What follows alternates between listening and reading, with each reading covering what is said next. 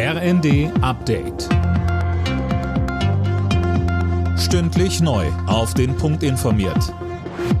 Ich bin Nanju Kuhlmann. Guten Tag. Wegen der Ballonaffäre zeigen sich auch deutsche Politiker und Sicherheitsexperten beunruhigt. Das US-Verteidigungsministerium hatte gestern einen chinesischen Spionageballon über den USA entdeckt. Unionsvizefraktionschef Wadefuhl spricht in der Bild von einem Warnsignal.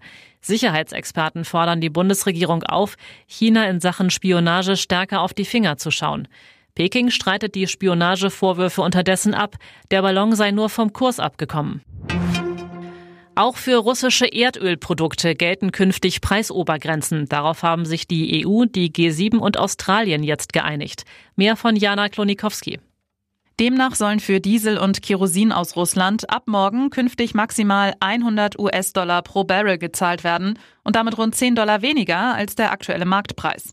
Schon im Dezember hatten sich EU, die G7 und Australien auf einen Preisdeckel für russisches Rohöl geeinigt. Seitdem dürfen Unternehmen aus den beteiligten Ländern nicht beim Import von russischem Öl helfen, das mehr gekostet hat. Und so soll es jetzt auch bei den Ölprodukten laufen.